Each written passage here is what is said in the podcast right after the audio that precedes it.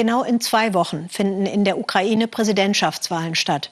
Das sagt sich so locker, dabei ist in der Ukraine immer noch Krieg. Drei Kandidaten muss man im Blick haben, sagt Ina Ruck, alle drei proeuropäisch. Auf Platz drei, laut Umfragen, der amtierende Präsident Poroschenko.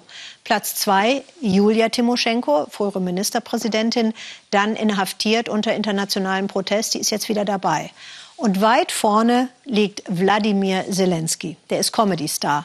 Und zwar in einer beliebten Serie, da spielt er den Präsidenten der Ukraine. Und genau dieser Comedy-Star, Zelensky, der kandidiert nun in Wirklichkeit. Kein Witz. Wahnsinnsgeschichte.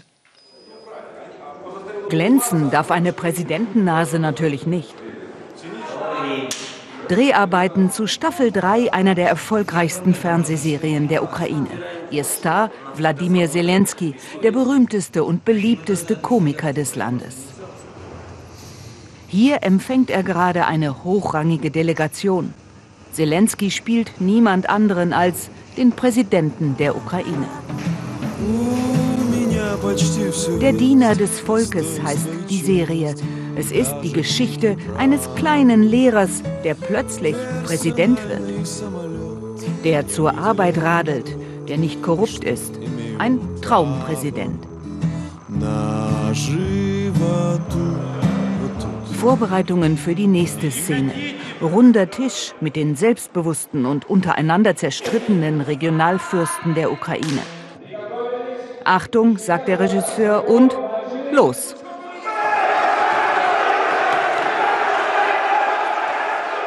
Die Message ist klar. Es ist verdammt schwierig, Präsident zu sein. Aber am Ende wird er es natürlich schaffen, die wild gewordene Runde zu einen. Die Schauspieler kennen sich seit Jahren. Irgendwann während der Dreharbeiten, sagen sie, hätte Wladimir sich wohl gedacht, warum sollte er es nicht wirklich versuchen als Präsident? Wir spielen doch seit Jahren in einem politischen Umfeld. Wir hatten Politologen als Berater da. Wir kennen uns alle besser aus als jeder Abgeordnete, der neu ins Parlament kommt. Der Regisseur sagt, natürlich wähle ich Wladimir. Ich habe ihn doch quasi zum Präsidenten gemacht. Was ist denn Politsatire? Du parodierst Leute, damit sie es kapieren und etwas ändern. Und wenn sie sich absolut nicht ändern wollen, dann lohnt es sich vielleicht wirklich, selbst in die Politik zu gehen. Zelensky will jetzt wirklich auch im echten Leben Präsident werden. Im Kiewer Wahlkampf schien es eigentlich kaum Überraschungen zu geben und fast nur Gesichter, die man seit langem kennt, vor allem ihres, Julia Timoschenko. Sie versucht es schon zum dritten Mal. Julia Timoschenko! Ihren Wahlkampf führt sie im ganz großen Stil. Sie war schon Regierungschefin. Sie hat unter Präsident Janukowitsch lange im Gefängnis gesessen. Jetzt will sie es wissen. Ihr Wahlprogramm ist das detaillierteste. Sie galt lange als Favoritin. Doch dann kam Zelensky. Zum Treffen mit uns trägt Julia Timoschenko Zopf. So kennt man sie im Westen. Auch die Ukraine, sagt sie, erlebe jetzt eine Krise der Demokratie. Nicht nur bei uns, sondern auf der ganzen Welt ist es so. Die Leute reagieren auf Ungerechtigkeit, weil in vielen Ländern immer weniger Politiker Respekt vor dem Volk haben. Sie stehe natürlich auf der Seite des Volks, sagt sie. Deshalb glaube ich, an der Wahlurne wird sich jeder genau überlegen, ob er einen Witz wählt oder reale Lösungen. Die Ukrainer sind ein weises Volk, sie werden eine vernünftige Wahl treffen. In der Serie erfährt der völlig überraschte junge Lehrer eines Morgens zu Hause, dass er Präsident geworden ist. Доброе утро, господин Präsident.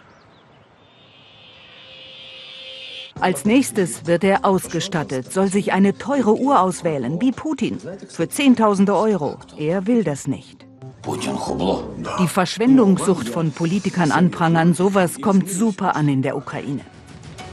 Dabei war das eigentlich mal sein Thema gewesen. Präsident Petro Poroschenko war vor fünf Jahren angetreten, Korruption und Verschwendung zu bekämpfen. Doch die Reformen stocken, die Korruptionsbekämpfung auch, die Leute sind enttäuscht.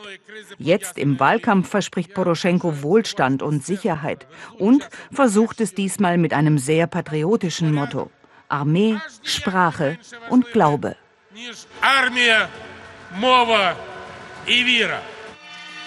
Die eigene ukrainische Kirche, die eigene Sprache, das ist wichtig für ein Land, das sich endgültig von Russland trennen will.